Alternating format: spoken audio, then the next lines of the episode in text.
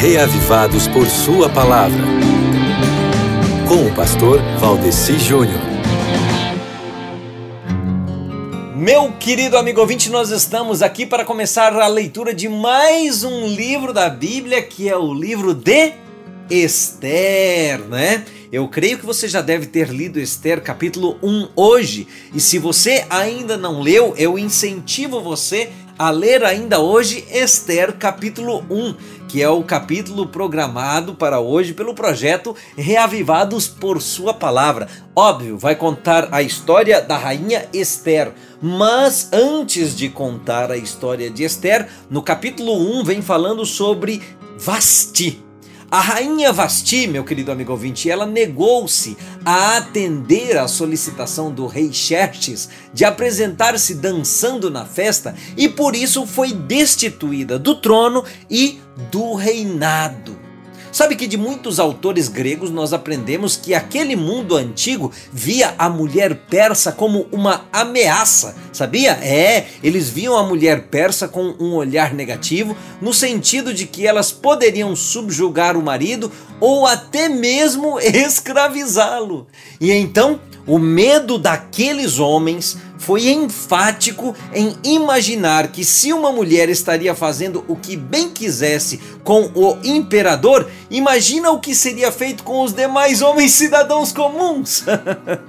Eu gosto da perspectiva pela qual o autor Assad Bechara, em seu livro Esther, o Eterno antes de tudo, olha para este posicionamento de Vasti.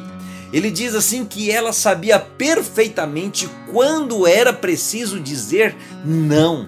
E esse autor, amigo ouvinte, ele explica que o provavelmente Vasti deveria desfilar nua após desvencilhar-se das transparências que a cobririam no ritual erótico sensualíssimo de uma dança.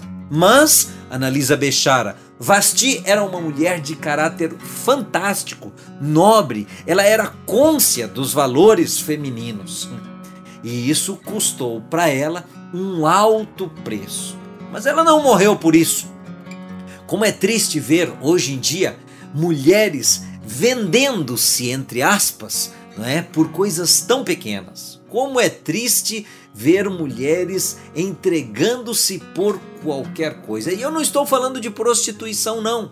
Tão triste quanto é ver uma mulher que vende a sua dignidade por uma pressão social, uma ideologia feminista, uma imposição machista ou uma sedução mundana, né? Esther, meu querido amigo ouvinte, é uma lição, principalmente o capítulo 1 do livro de Esther traz para gente uma lição sobre o que os homens não devem fazer e sobre o que as mulheres devem fazer, tá certo? Então está imperdível o capítulo de hoje, Esther 1, na sua Bíblia. Leia!